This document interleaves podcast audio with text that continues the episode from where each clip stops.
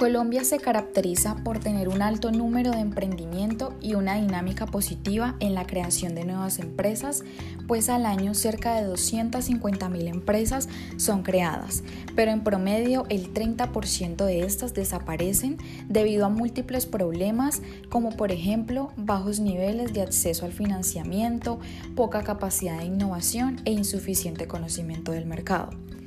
Según el estudio publicado por la Confederación Colombiana de Cámaras de Comercio, Confecámaras, en el 2016 sobre supervivencia empresarial, las empresas creadas después del primer año sobrevivieron el 78,3%.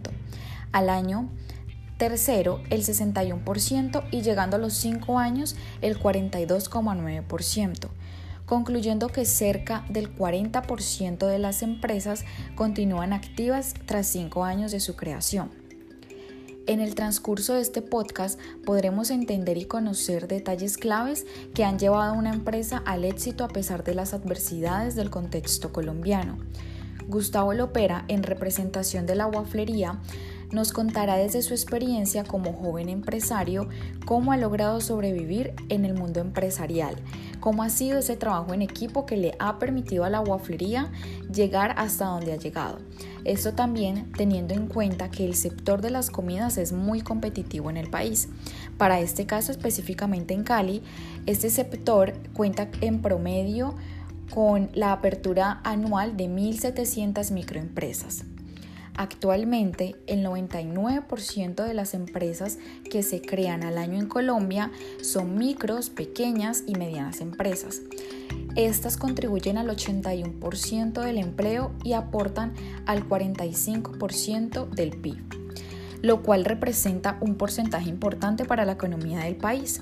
Es por esto que hemos decidido indagar a profundidad sobre el funcionamiento de una microempresa desde la perspectiva y la voz de uno de sus dueños, la waflería. Este es un negocio el cual fue fundado en el año 2015 y ofrece una amplia carta en donde los waffles de dulces y de sal son su especialidad. Aquí se busca ofrecerle al cliente una experiencia tranquila, cómoda y agradable, con espacios creados para compartir con la familia, amigos e incluso con sus mascotas. Pues como lo dicen en su eslogan, ellos lo que buscan es hacer de Cali una ciudad más dulce, cocinando y atendiendo a sus clientes con dulzura.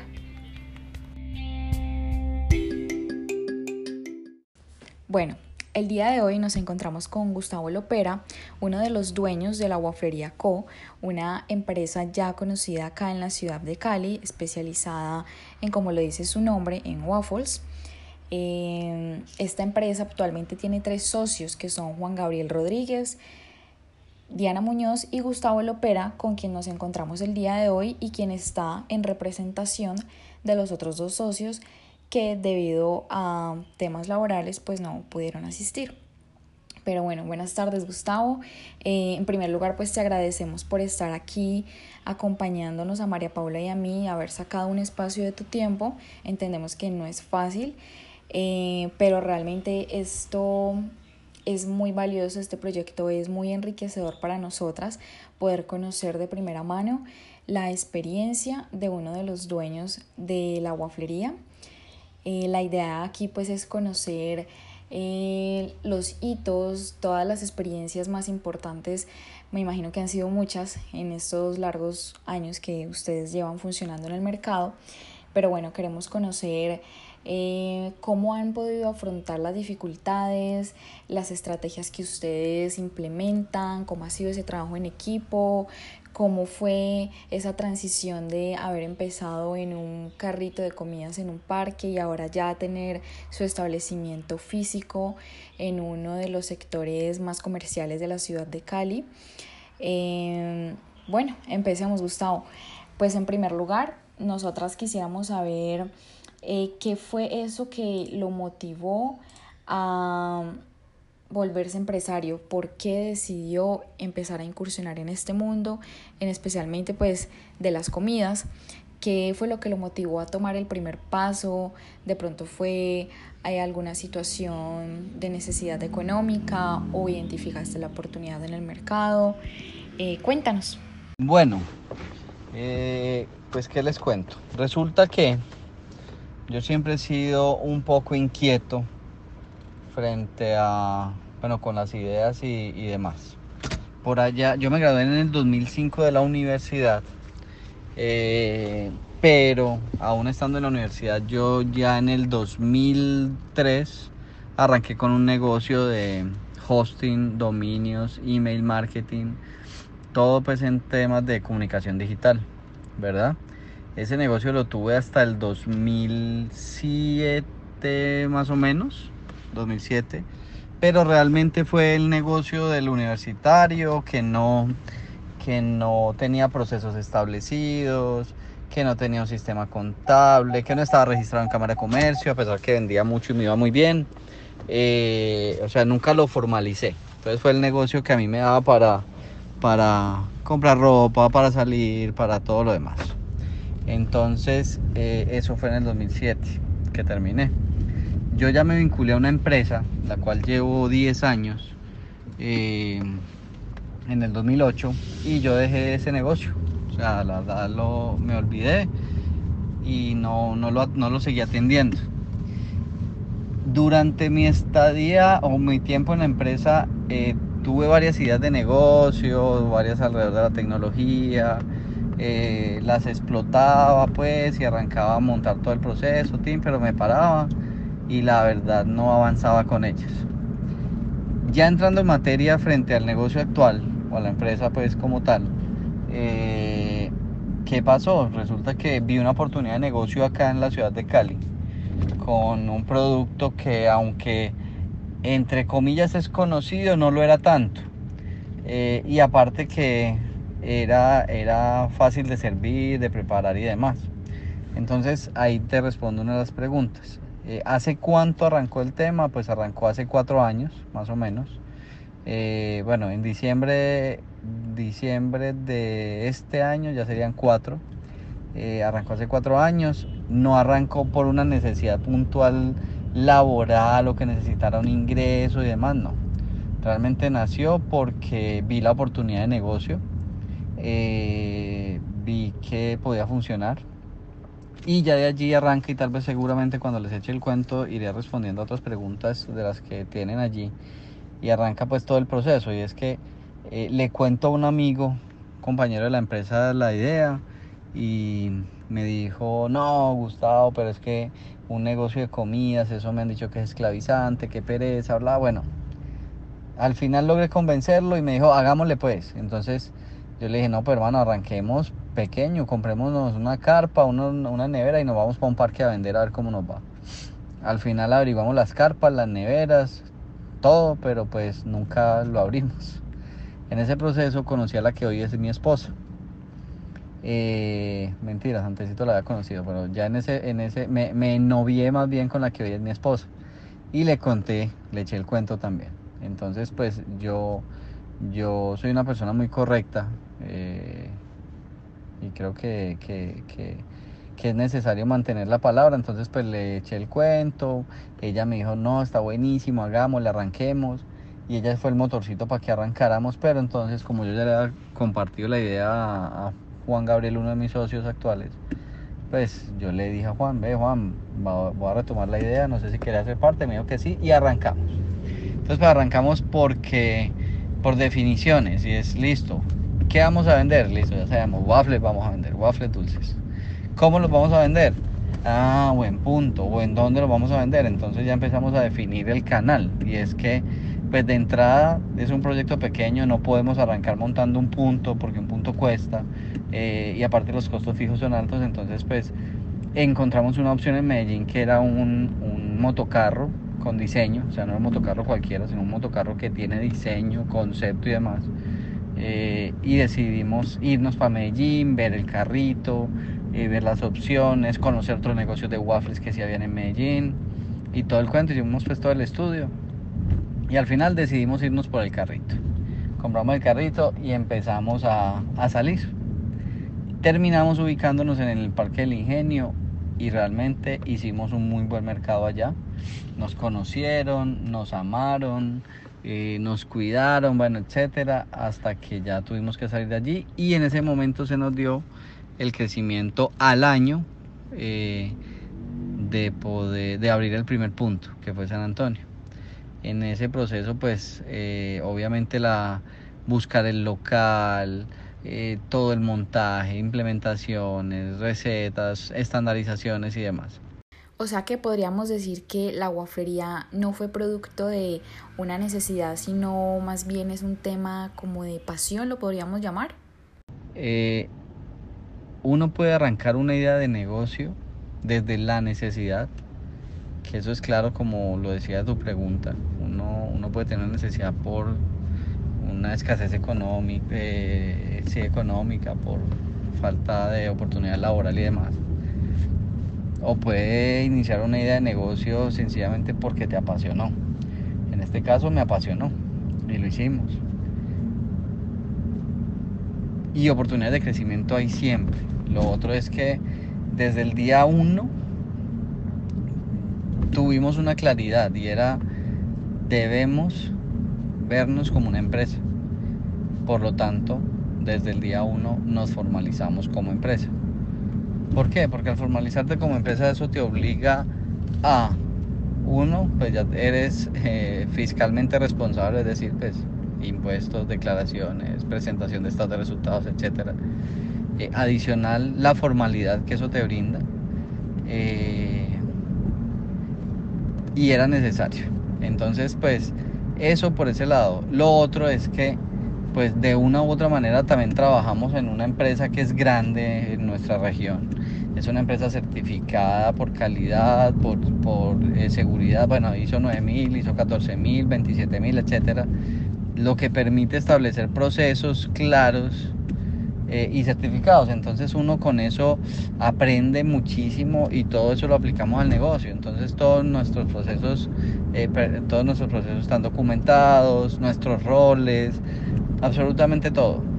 todo nuestra empresa es una empresa hoy de 10 personas, pero esa empresa de 10 personas se rigen como una empresa de 200, 500, 1000, 17 mil personas. ¿Por qué? Porque todo lo estamos haciendo basados en el aprendizaje que hemos adquirido en la empresa que trabajamos actualmente. Entonces, pues básicamente es eso. Bueno, Gustavo, después de haber conocido ya la historia detrás de la guafería, quisiéramos ya entrar en materia del negocio. De pronto algunos de los oyentes de este podcast no conozcan y no tengan claridad eh, sobre el negocio, sobre la guafería. Tú nos hablas entonces de que están constituidos ya formalmente. Quisiéramos saber cuántas sucursales tienen en la actualidad, eh, a qué tipo de clientes atienden ustedes y cómo es la relación con sus proveedores. Bueno, eh, pues actualmente es, una, es un restaurante con dos puntos de atención en este momento. Eh, nos constituimos claramente en Cámara de Comercio como una, como una sociedad de régimen común precisamente pues para darle toda la formalidad del caso. ¿Qué tipo de clientes tenemos nosotros? Pues nosotros, nuestros clientes están segmentados en mujeres en un 70 y pico por ciento, el resto hombres, en edades entre 18 y 37 años. Eh, y allí es donde nosotros nos movemos, ¿verdad? La estrategia pues realmente es un tema de comunicación claro, donde, donde invitamos a las personas pues a, endulzar su vida y a, y a brindarle, eh, hacer de Cali una ciudad más dulce, por así decirlo. Entonces, eh, siempre el estilo de comunicación ha sido en torno a esto. Clientes y, perdón, y proveedores, pues sí, tenemos una cadena de proveedores como tal, la cadena de abastecimiento, eh, unos nacionales, otros internacionales, para, para todo el tema de preparación, locales para el tema de frutas y verduras, eh, básicamente.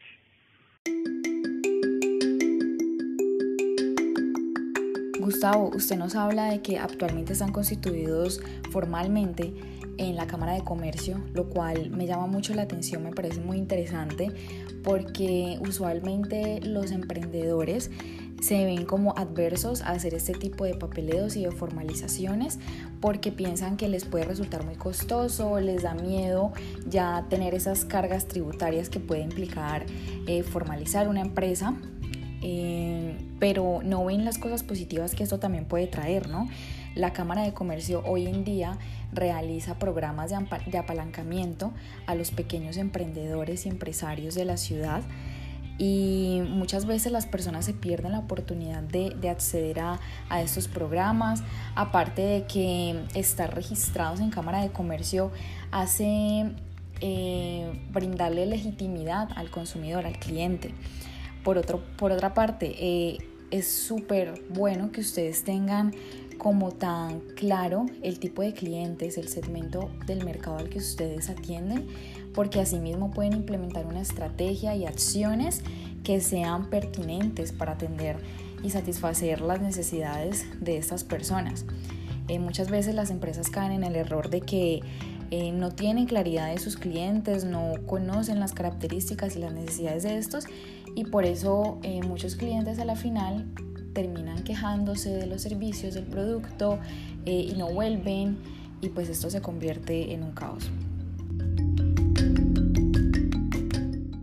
Gustavo, iniciando esta entrevista, usted nos comentó que los waffles, entre comillas, eran un producto conocido.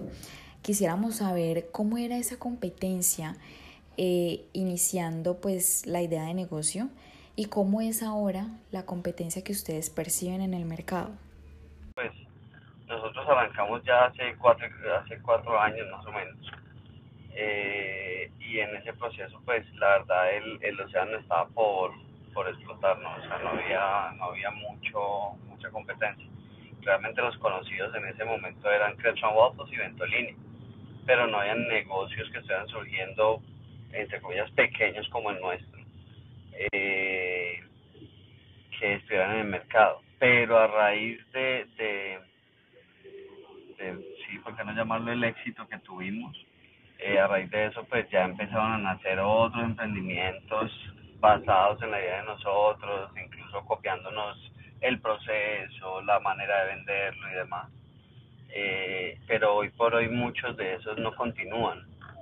Entonces, eh, obviamente competencia indirecta la hay y todos los puntos de venta, restaurantes que tengan opciones dulces, eh, para el caso de los waffles dulces y obviamente pues todas las opciones de sal para los, para los waffles de sal. Pero pero allí es donde debemos marcar la diferencia, en producto, servicio, en el sitio.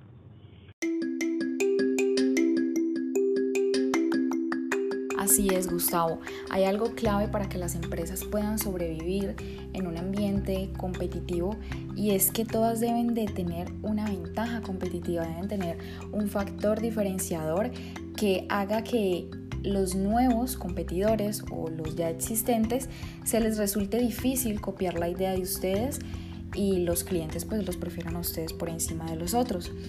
Es importante tener en cuenta esto y es aquí donde muchas empresas, muchos emprendedores caen en el error de simplemente quedarse en una idea y no evolucionar. Nos parece excelente que ustedes tengan en cuenta que más allá de, un producto, ustedes están ofreciendo es una experiencia. Y es esto, el lugar, la atención de, sus colaboradores, lo que caracteriza la guaflería y lo que ha permitido el éxito de ella. El diferenciador en este caso es el servicio y pues uno de, las, de los principios pues que tenemos que es hacer de Cali una ciudad más dulce. Ahora bien, Gustavo, pues tenemos entendido que en las empresas el proceso de toma de decisiones puede ser bastante difícil, bien sea en una empresa que sea administrada por una sola persona como en empresas que son administradas por más de una persona. En este caso ustedes que son tres, nosotros quisiéramos conocer un poco cómo llevan a cabo ese proceso de toma de decisiones teniendo en cuenta que pues muchas veces cada uno de ustedes puede tener algún interés en particular o puede diferir en opinión o tener una perspectiva diferente. Punto, eh, y realmente es, muy importante, porque cuando se habla de sociedad, todo el mundo tiene miedo a las sociedades. Eh, y pues realmente una sociedad mal llevada pues siempre termina en problemas entre los socios y demás. Entonces, en este orden de ideas, eh, todas las sociedades son buenas hasta que se vuelven malas, así lo digo yo. por eso es necesario tener una claridad total de los roles, de las responsabilidades, de lo que se quiere, lo que se espera y de la toma de decisiones, como lo mencionas, que es una de las cosas más importantes, porque en el negocio las tomas de decisiones siempre implican dinero y o tiempo. En el caso de nosotros, eh, uno de los acuerdos a los que llegamos desde la constitución de la sociedad fue que siempre que tomáramos una decisión, tenemos que estar los tres de acuerdo. Eh, ¿Por qué razón? Uno, pues porque en la sociedad estamos eh, Juan Gabriel Rodríguez, que es mi socio, está Diana Marcela Muñoz, que hoy es mi esposa, y estoy yo, cada uno con una participación del 33%. Entonces, pues por ende, mi esposa y yo tendríamos siempre eh, el poder decisorio. Entonces, pues decidimos que, si en, que, que en todas las oportunidades que se requiriera tomar una decisión pues de, de impacto, deberíamos ser los tres eh, los que estemos de acuerdo. En ese caso, ¿a qué nos lleva eso? Nos lleva a que debemos eh, proponer ideas muy bien argumentadas con todo el análisis del caso y con todos los impactos. Entonces, eh, así es como tomamos las decisiones.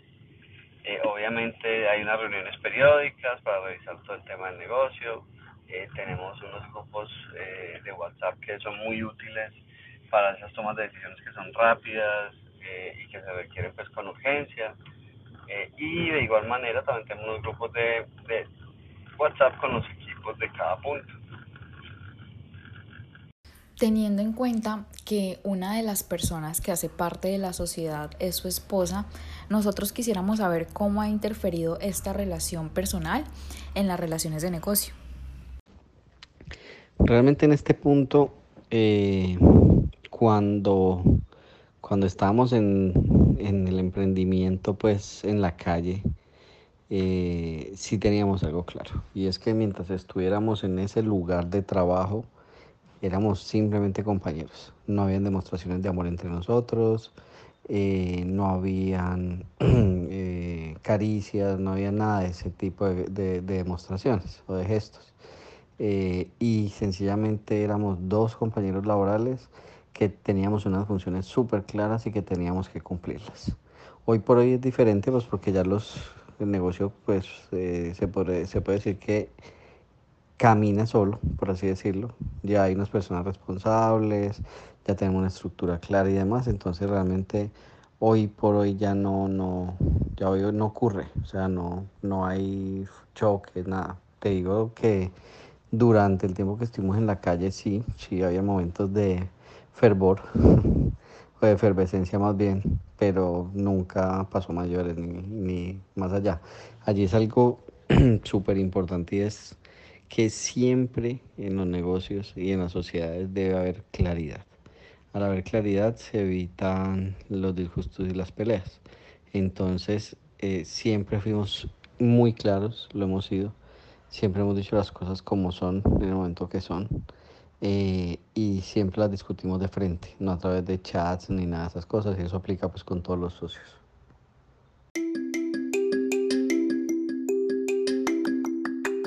Gustavo, usted nos acaba de mencionar algo muy importante y esto es la claridad de los roles en el trabajo y es el error que muchas empresas cometen y es que no se tiene claridad a la hora de asignar los roles en una empresa. ¿Esto a qué lleva? A que algunas personas abusen de su poder, de su cargo y releguen a otras. Finalmente eso se traduce en qué? En problemas internos organizacionales, en un lento proceso de toma de decisiones y finalmente en un estancamiento de la empresa. Hablando de roles, nos gustaría saber cómo están diferenciados los cargos de ustedes tres, los socios.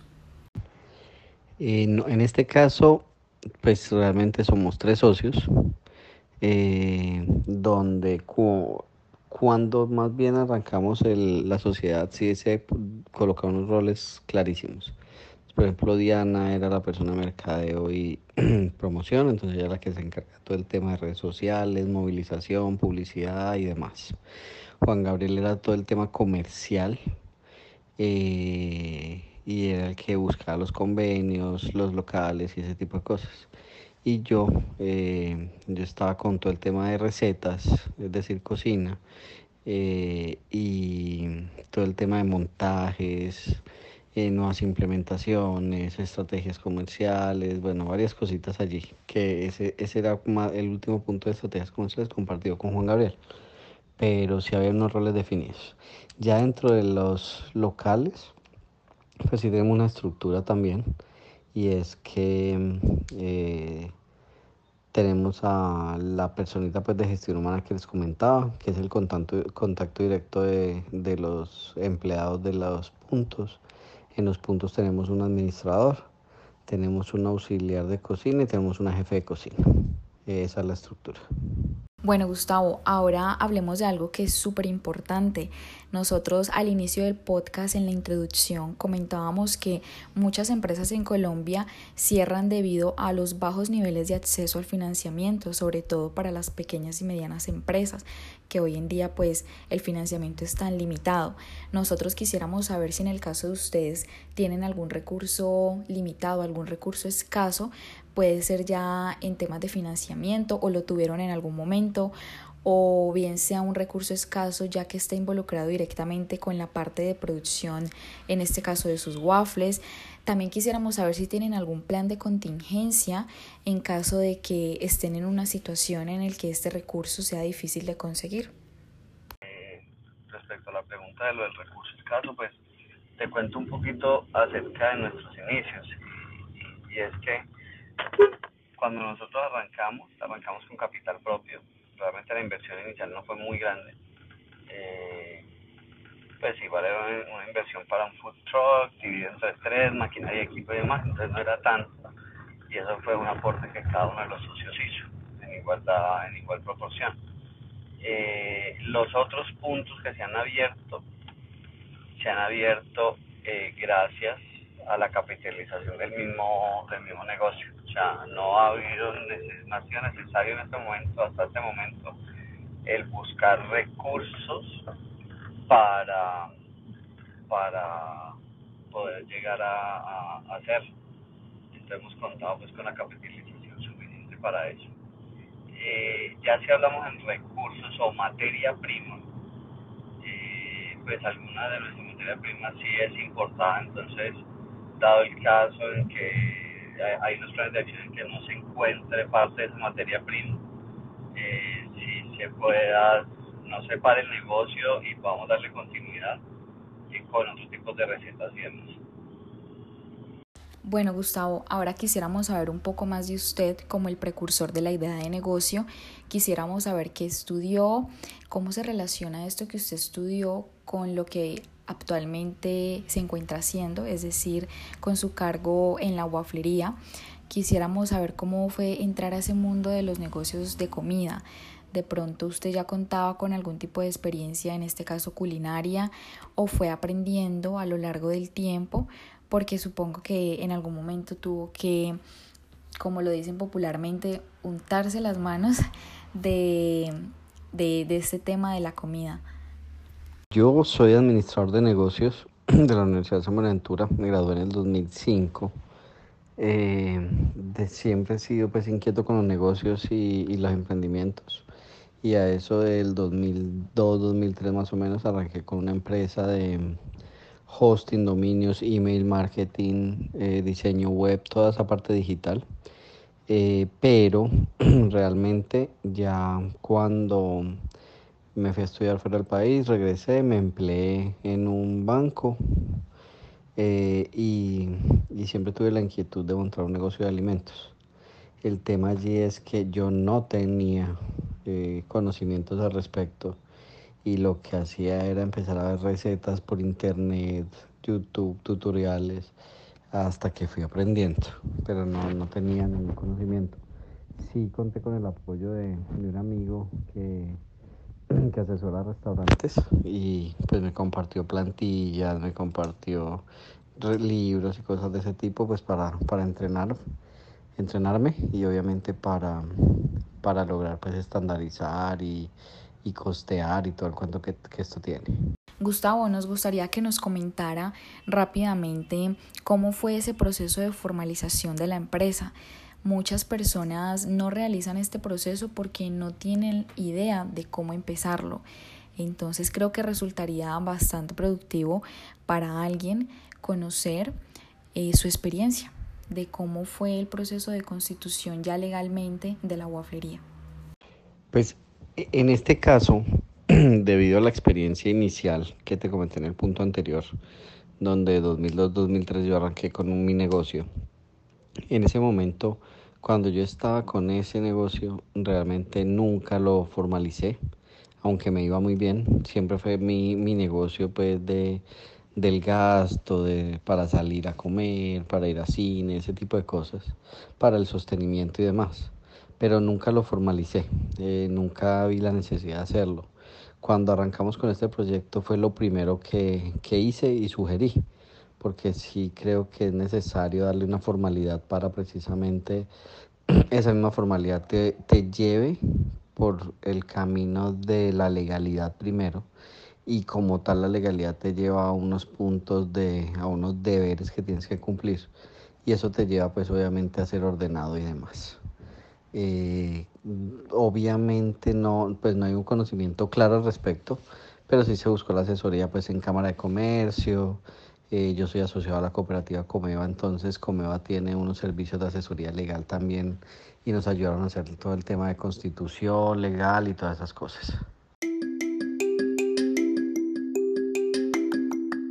Bueno, Gustavo, aquí a nosotras nos gustaría mencionar al Campus Nova de nuestra Universidad Javeriana, que es un modelo de acompañamiento que ofrece sus servicios principalmente a la comunidad javeriana, es decir, a los estudiantes, egresados, colaboradores y profesores que deseen emprender.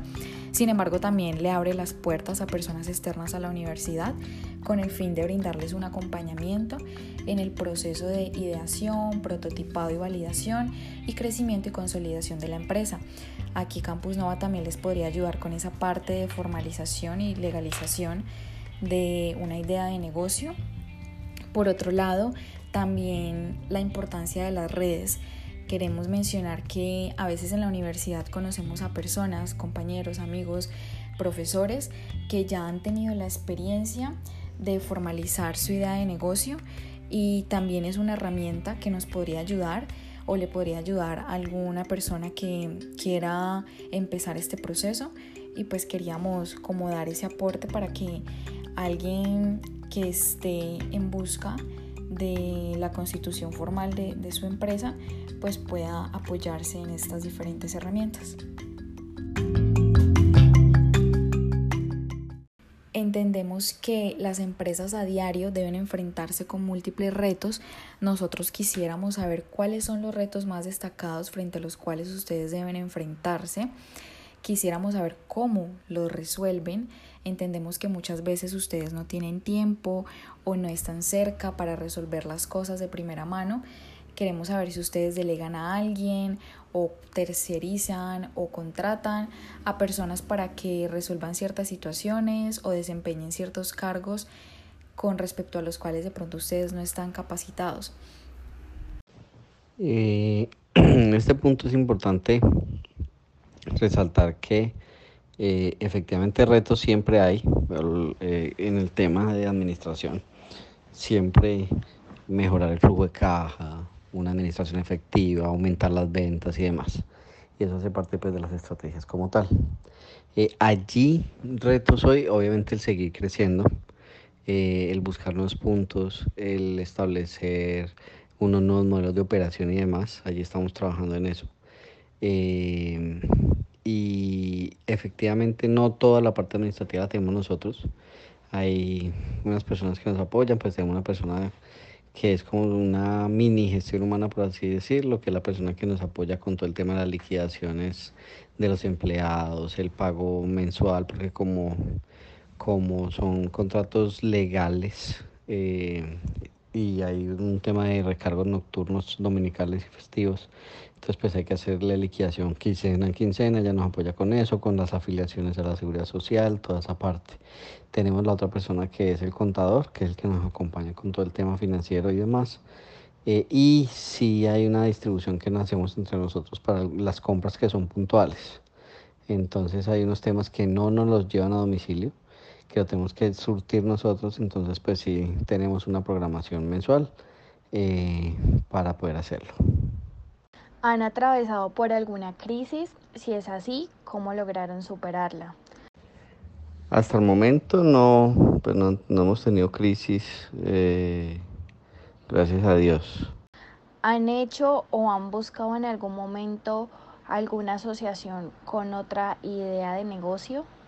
Eh, y asociación, pues si, si, lo hablamos así, pues en alguna oportunidad estuvimos buscando una, unas opciones con, con una gelatería eh, pero al fin no se dieron las cosas y la idea era, era poder diversificar en otro modelo de negocio.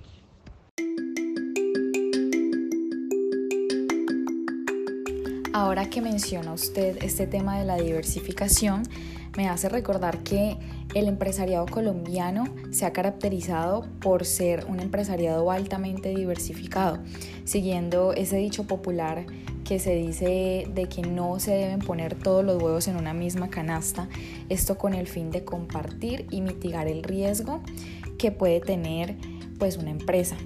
En este caso nos parece súper bueno que ustedes en algún momento de pronto hayan buscado la diversificación. Igual por ser una pequeña empresa todavía tiene mucho camino por delante para que de pronto esto en algún futuro lo vean como una opción y una oportunidad tanto como para ustedes como para la otra empresa con la cual se van a, aliar o a unir.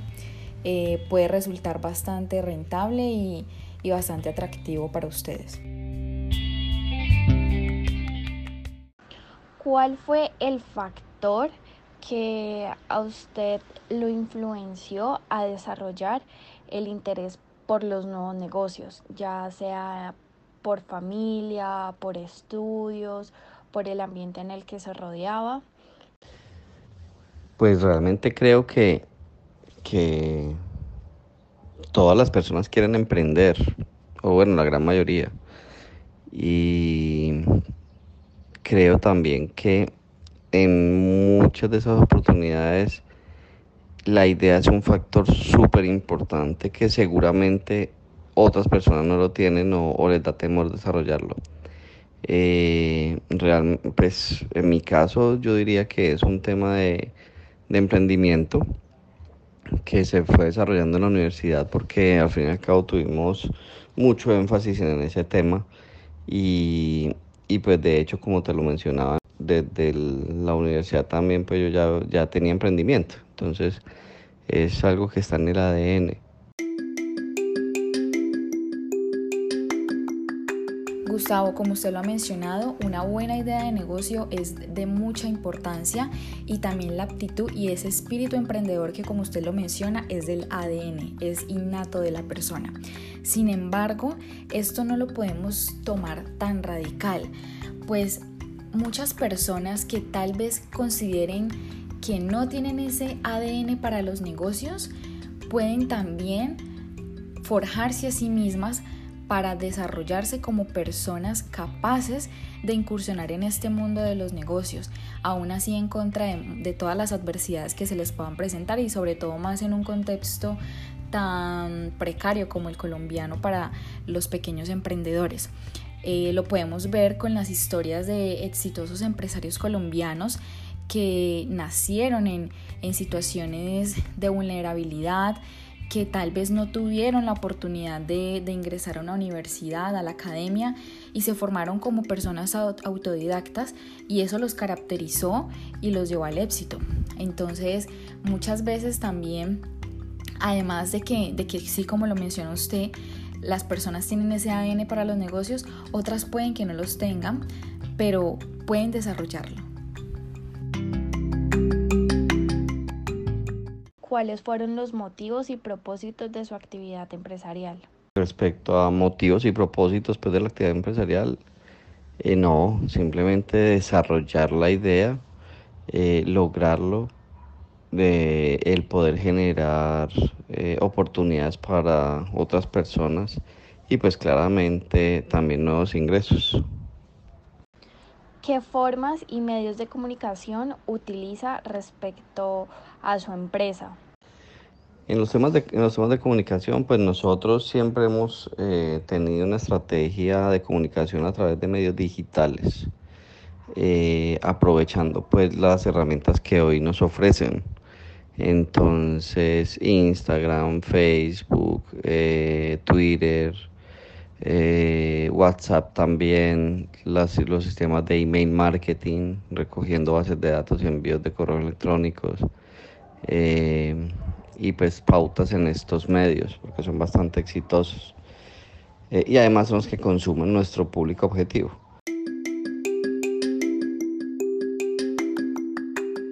Las tecnologías de información y comunicación hoy en día presentan tantos beneficios en tantas áreas. En este caso, para ustedes que son una pequeña empresa, representan un mecanismo de impulso de la marca, de la empresa, de darse a conocer ante el mercado. Estábamos escuchando el podcast en el que hablaba uno de los dueños de Manitoba y comentaba él que en su tiempo solo se utilizaba el voz a voz el cual era un mecanismo muy lento y muy limitado. Hoy gracias a las tecnologías de información y comunicación, muchas empresas como la de ustedes pueden verse bastante beneficiada en tiempo muy corto y a precios muy bajos.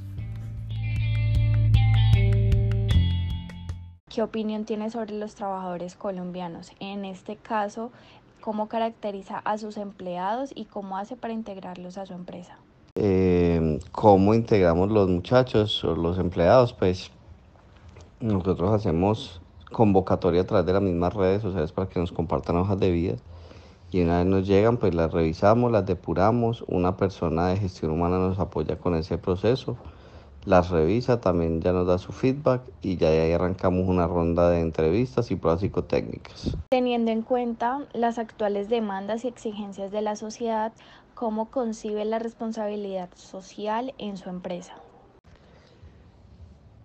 Hoy por hoy el, tema de responsabilidad social empresarial es muy importante, eh, pero si bien es cierto, el, ser responsable socialmente es un tema que va mucho más allá de su significado y es que realmente debemos tener acciones que le aporten a la sociedad eh, y o al medio ambiente para, generar un mejor futuro. Eh, en ese sentido, pues nosotros hemos ido migrando ya de todo el tema de plásticos a nuevos eh, productos, por así decirlo. Entonces pasamos de icopor a unas cajas que son reciclables para los waffles a domicilio y demás. Eh, ya pasamos de los vasos desechables de las bebidas a, materiales de cerámica o de vidrio. Entonces, eso es lo que estamos haciendo. Adicional, pues desde la empresa apoyamos una fundación que se llama Animal Safe, que tiene más de mil perritos, y le damos un aporte, pues, de acuerdo a las ventas de las botellas de agua. Entonces, pues, eso es como de nuestras políticas que de una u otra manera le aportan a la sociedad y nos hace socialmente responsables.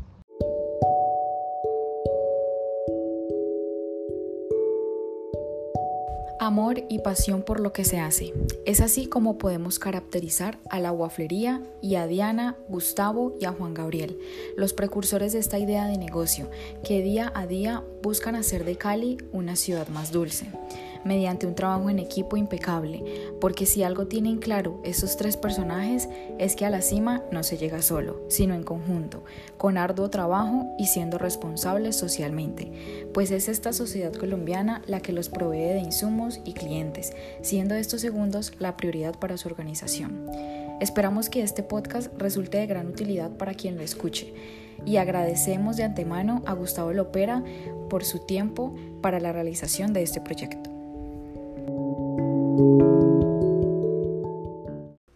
Podcast realizado y editado por María Paula Vázquez y Vanessa Espinosa, estudiantes de Administración de Empresas de la Pontificia Universidad Javeriana de Cali.